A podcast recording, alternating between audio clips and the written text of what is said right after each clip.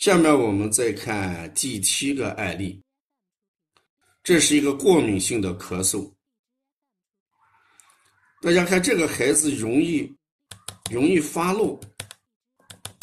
那如果一个孩子容易发怒的时候，这种情况与什么有关系？大家在讲，是不是与情志有很大的关系？对，这种情况与情志有很大的关系。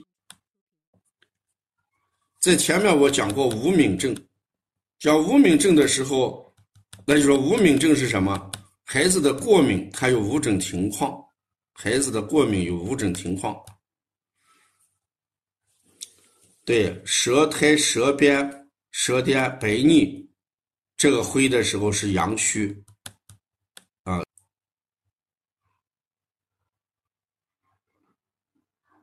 对，这个案例我们就按这个。干预来处理，因为这个孩子情志不好，这个是一个缩形的舌形，大家还记着这个舌形缩形，就像织布机上用的那个梭子一样，两头颠中间肥宽大，啊，两层颠两头颠中间宽大这种舌形。就是我们说的这种缩形舌，这往往与肝郁有关系啊，与肝郁有关系。那这时候我们就要以以疏肝，哎，这个健脾作为治疗的一个原则啊。你看腹部也胀，中脘部也腹胀啊，这就疏肝健郁啊，疏肝健郁、健脾来解决孩子的气的问题啊。这是我们给大家讲的，呃，谈到嘴唇干的问题啊，嘴唇干的问题，我们前面也讲过啊，呃，一种是阴虚，一种是血虚啊，呃，那肺寒跟阴虚也同时并重，肺寒跟血虚也是并重啊，这都是次症啊，都是次症，这是我们给大家讲的第七个案例。在这里面，我跟大家说的无敏，凡是过敏性的鼻炎，这个无敏的话，你把握几个特点就行，啊，缩形就是舌尖瘦小，舌根跟舌尖啊这些呢，呃，两头小，中间大，嗯，两头小，中间大，啊，这是我们很关键的一个东西啊。哎呀，这这这现在就是。船形是两侧翘起来的啊，船形舌是两侧翘起来的，缩形主要是走两头颠的问题啊，两头颠的，这就要疏肝啊，要疏肝。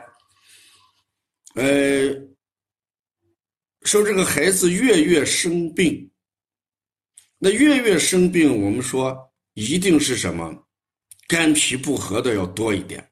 我们前面讲过。啊，月月生病的孩子一般是肝脾不和的多啊，肝脾不和的多。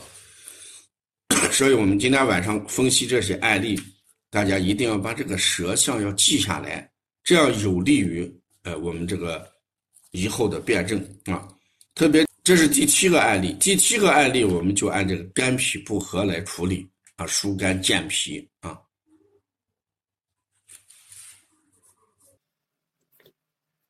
我们再看今天晚上的第四个案例，第四个案例，我们每天晚上都会出现便秘。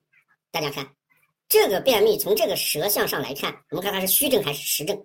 嗯，对，大家一看这种情况就是一种虚症。嗯，呃，大便时间要半小时以上，肯定是气虚啊。呃，手脚湿易出汗，张嘴呼吸，那就肺脾两虚啊。遇这种情况，前面讲的这个便秘也很多，像遇到这种类型。如果要健脾、温补、肾阳，肺脾都是管这个与大便相关的。主要的还是要改变饮食结构啊，不喜欢吃绿叶菜是吧？哎，那你这个膳食纤维摄入量偏少，都会导致这样的问题啊。那事实上，这个孩子手脚湿、汗多，都是气虚的一些表现。气虚而不摄精，气虚不摄精啊。所以说，一个是不摄精，一个难于排便嘛啊，难于排便。所以这个病也就是这个案例也是比较简单的，我们就能看出气气虚啊，肺气虚弱。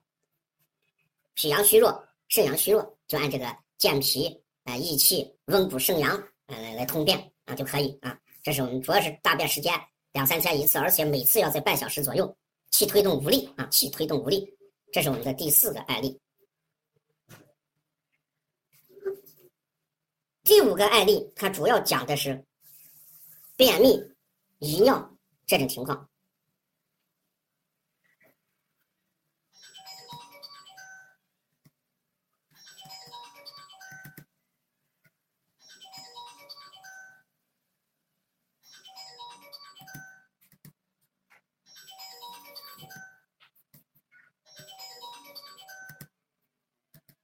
这个案例呢，呃，我们首先有这么几个要看一下：小便短赤，大家看，小便短赤是热还是寒？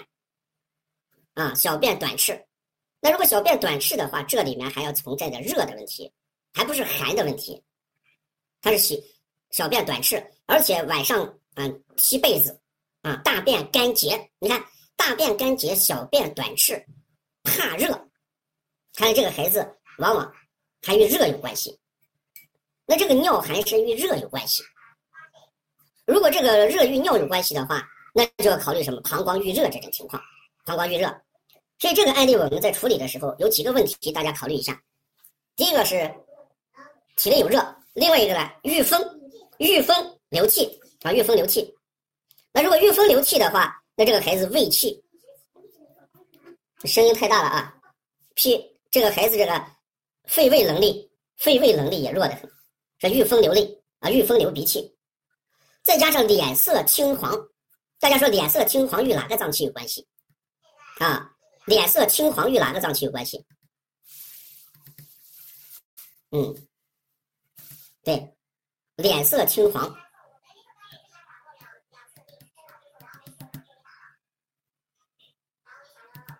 嗯，但是脸色青黄的话。我们一般要考虑的与肝是有关系的啊，所以这个脸色青黄一般是有肝系有关系，在脚底痒呀，还有这个驼背呀，啊，像这个案例里面出现的驼背、面色青黄，啊，眼睛斜视，这个兼症比较多啊，兼症比较多。那么怎么解决这个问题呢？那这时候我们就要考虑这个孩子的症型有主症、兼症，还有次症。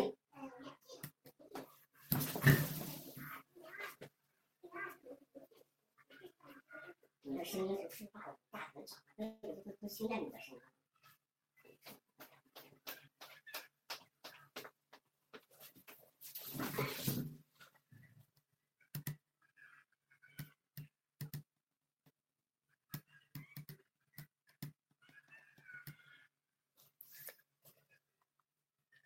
这时候大家看这种情况，遇到便秘跟遗尿放在一起的时候，咱们记这么一个，把这个案例我们这样记一下：肾主二便。啊，把这个肾主二便这一点先记下来。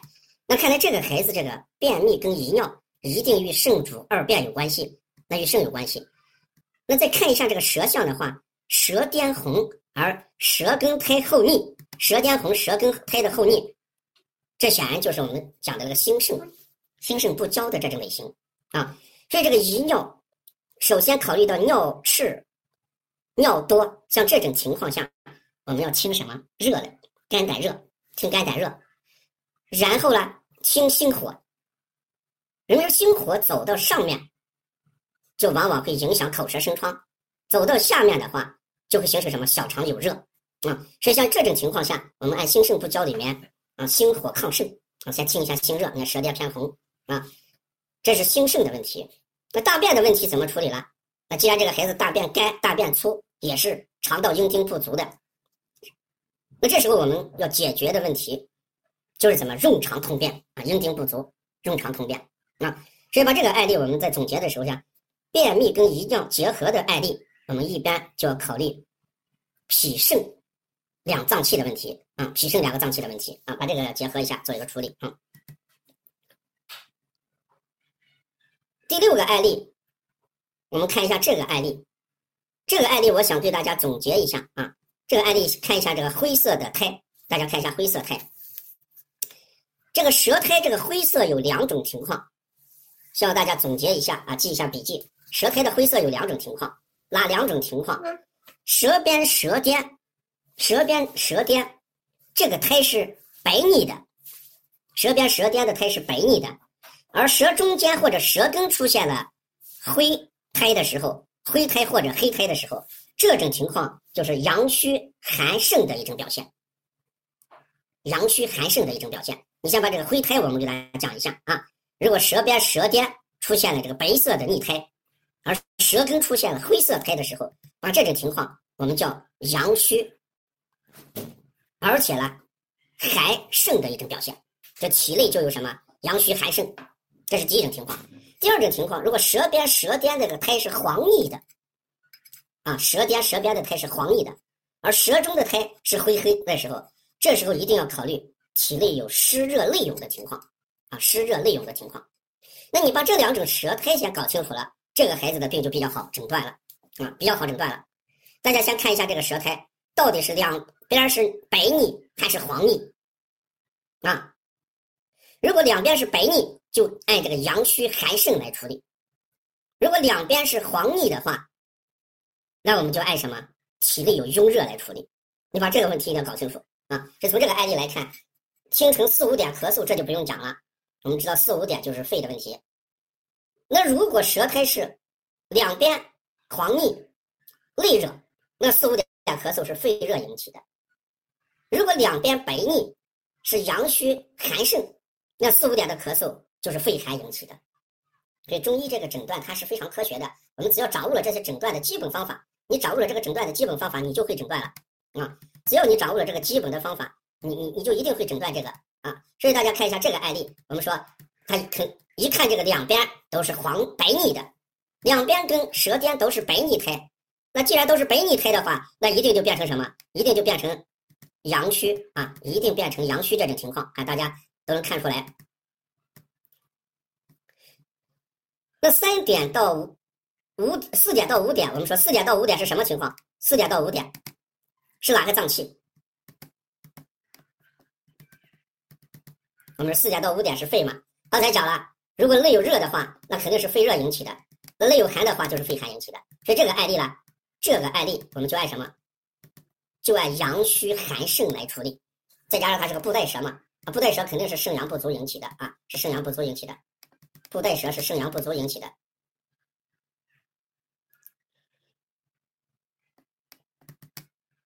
肾阳不足引起的这种情况啊，把这两句话一定要记下来啊！这两句话一定要记下来。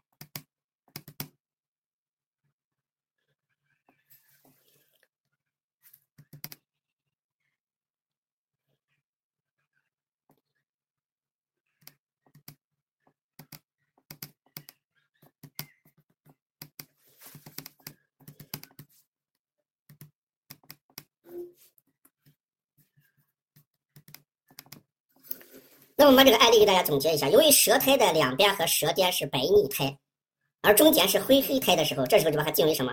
定为阳虚寒盛。既然为定为阳虚寒盛的话，那我们不用讲，这个孩子我们就要怎么样解决的？就是温阳祛寒。那么四五点咳嗽主要是什么引起的？四五点的咳嗽主要是孩子四五点的咳嗽主要是什么？阳虚肺寒引起的啊，是肺寒引起的。大家把这个结论记清楚就好啊。这个结论只要记清楚了，这种病就会治疗了啊。这是这个案例啊，这个案例咱们记下来。下面我们再看第七个案例，这是一个过敏性的咳嗽。大家看这个孩子容易容易发怒，那如果一个孩子容易发怒的时候，这种情况与什么有关系？大家在讲，是不是与情志有很大的关系？对，这种情况与情志有很大的关系。在前面我讲过无敏症，讲无敏症的时候，那就说无敏症是什么？孩子的过敏，它有五种情况。孩子的过敏有五种情况。对，舌苔、舌边、舌边白腻，这个灰的时候是阳虚啊。你看我们这个字幕现在才能弹上来，所以我没有办法讲，不知道大家的互动情况。一直看不到大家的对话框。啊！对，这个案例就按肺寒，不知道哪里又出了问题，一直看不到大家的对话。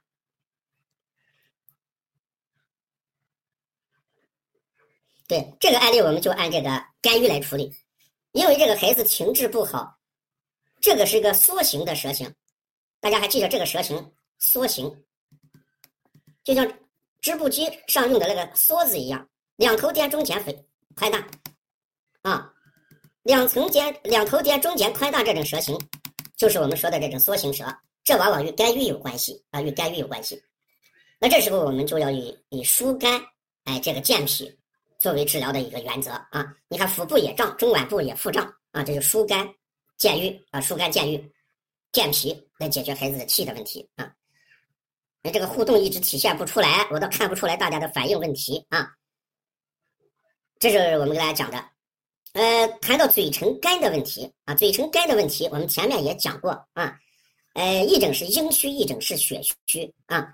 哎，那肺寒跟阴虚也同时并重，肺寒跟血虚也是并重啊，这都是次症啊，都是次症。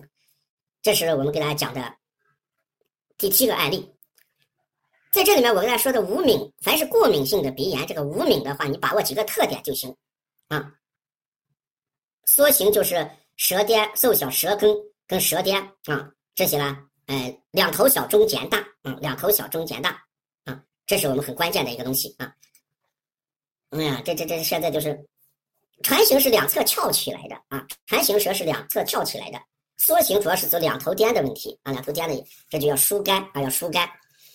呃，说这个孩子月月生病，那月月生病，我们说一定是什么肝脾不和的要多一点。我们前面讲过啊，月月生病的孩子一般是肝脾不和的多啊，肝脾不和的多。所以我们今天晚上分析这些案例，大家一定要把这个舌象要记下来。这样有利于呃我们这个以后的辩证啊，特别第六个案例我们互动没有跟上啊，那个刚才我们跟大家讲这个胚胎的时候，希望大家把这个结论一定要记清楚。现在就像盲人讲课一样，我看不到大家的互动啊，也也也没有办法去做详细的过多的去讲啊。所以在这时候呢，我们都记着，这是第七个案例，第七个案例我们就按这个肝脾不和来处理啊，疏肝健脾啊。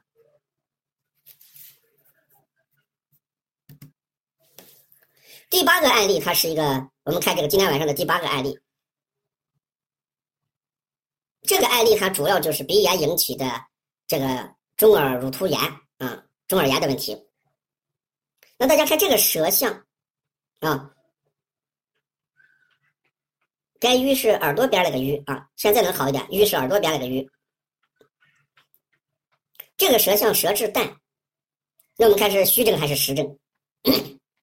大家看一下这个舌象，嗯，舌象很淡，对吧？啊，这这肯定是一个气血两虚的孩子啊，这就是考虑气血两虚的孩子，气血两虚，气血两虚。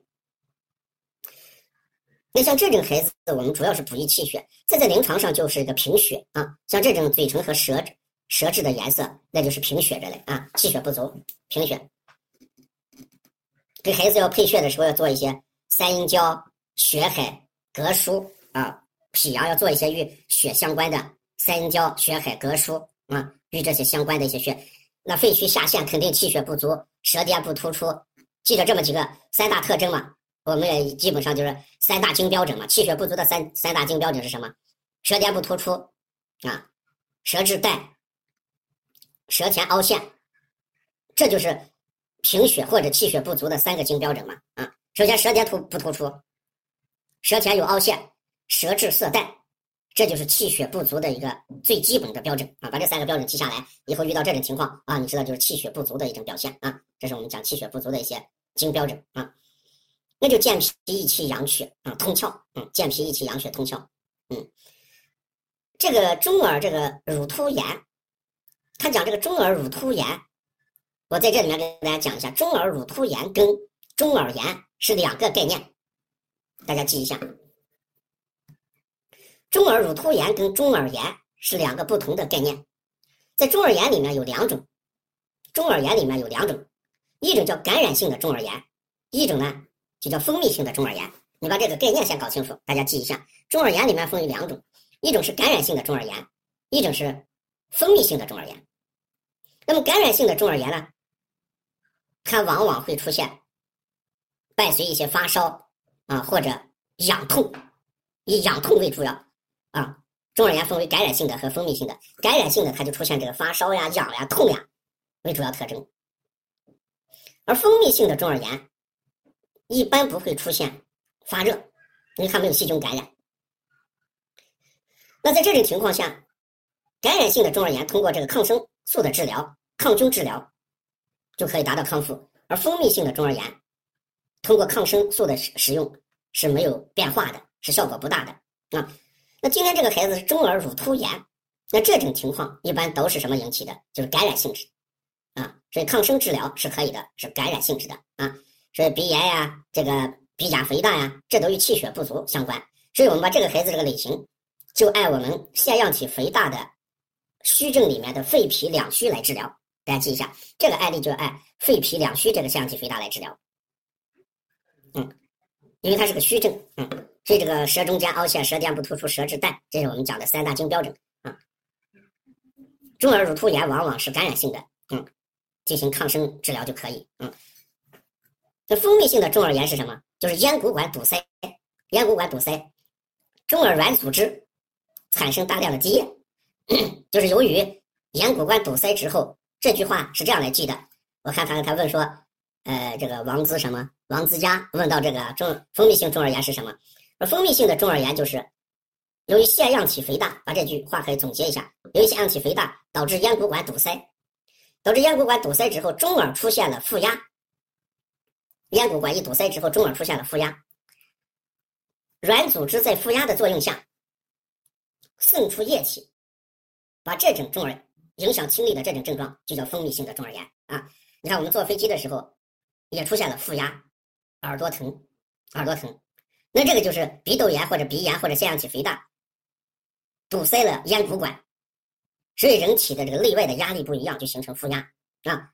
这种负压产生的形成软组织的蜂蜜就叫蜂蜜性，那这个就要减少负压嘞，把咽鼓管要打通，要通咽鼓管。我们过去用的通耳法、憋气法都是治疗的。如果大家没有听过这个通耳法跟憋气法的话，我明天可以跟我们帮小编联系，把这个通耳法跟憋气法这两个推拿手法学一下。嗯，通耳法和憋气法都是打通什么啊？咽鼓管堵塞的。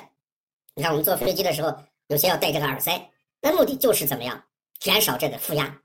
在飞机上为什么要给大家送一些呃食品、呃小点心让大家吃？也就是通过这个牙齿的呃咀嚼。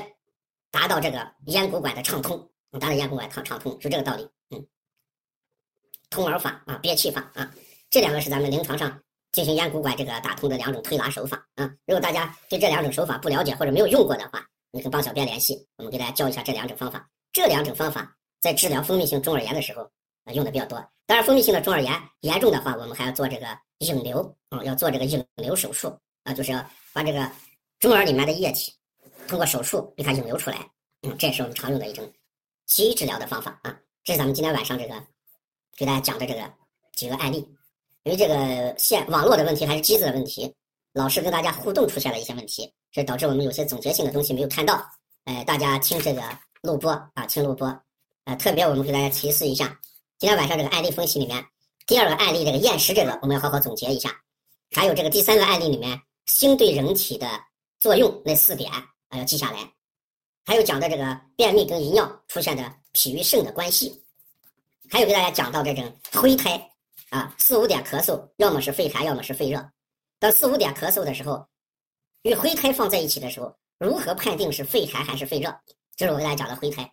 灰胎如果是边缘是白色腻苔，那就是寒和虚引起的；如果边缘是黄腻苔的话，那这个灰胎就是什么？湿热引起的啊，所以呢，第六个案例，这个清晨四五点咳嗽，孩子灰胎这个案例，我们好好总结一下啊。第七个案例就是鼻炎与孩子这种情绪相关的，与情绪相关的，这一般缩形舌啊与肝有关系啊。